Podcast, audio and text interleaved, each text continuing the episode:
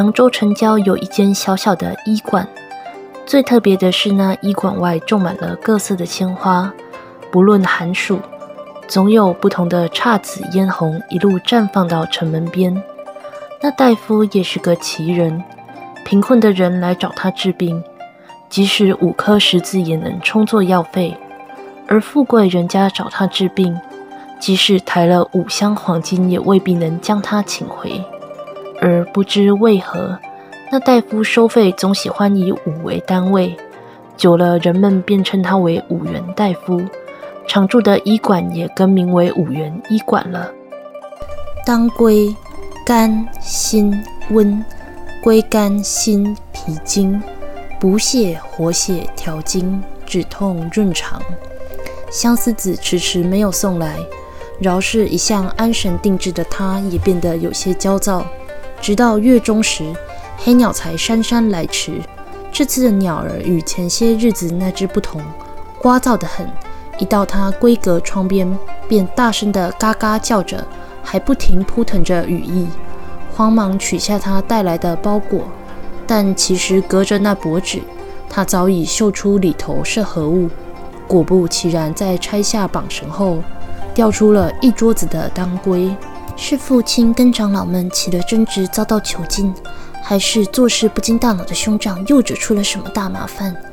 看着散落的药材，而那只鸟儿还在催促似的叫喊着，他的脸色惨白。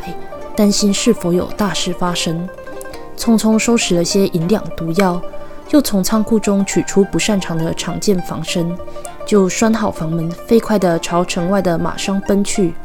而这关心则乱的模样，又怎会注意到包裹着当归的纸片，并非报忧的黑色，而是报喜的大红色呢？一路上，他亦不敢多做休息，每日仅在驿站休息两个时辰。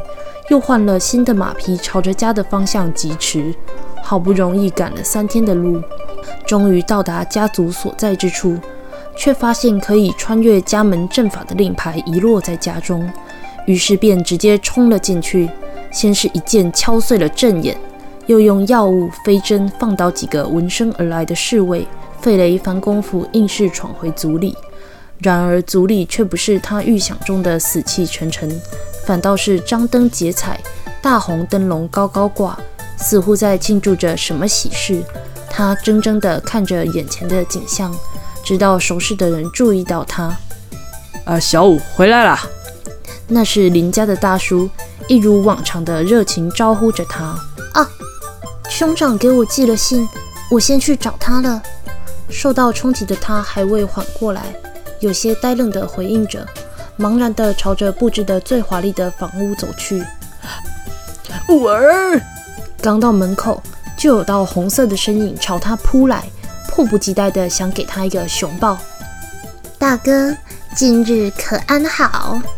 看着一如往昔的家园，他先是闪开了对方，后咬牙切齿瞪着对方。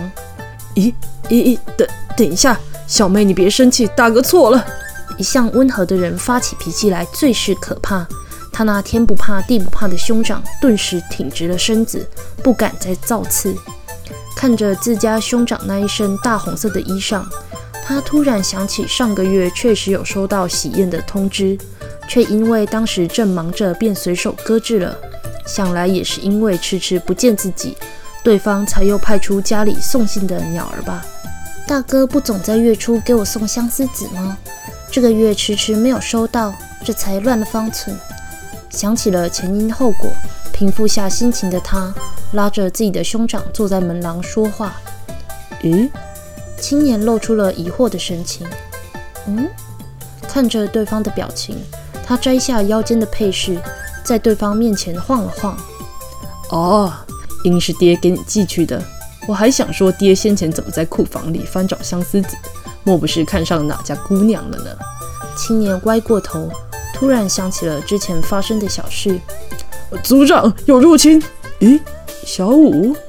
这时，先前被打晕的侍卫慌慌张张地冲了进来，却看到本不该在此处的人。嗯，日安。他讪讪一笑，在守卫告知了门口的毁损后，已被兄长赏了一记暴力告终。因拆了家门而在婚宴结束后被长老们抓回来帮忙加强防护，就是后话了。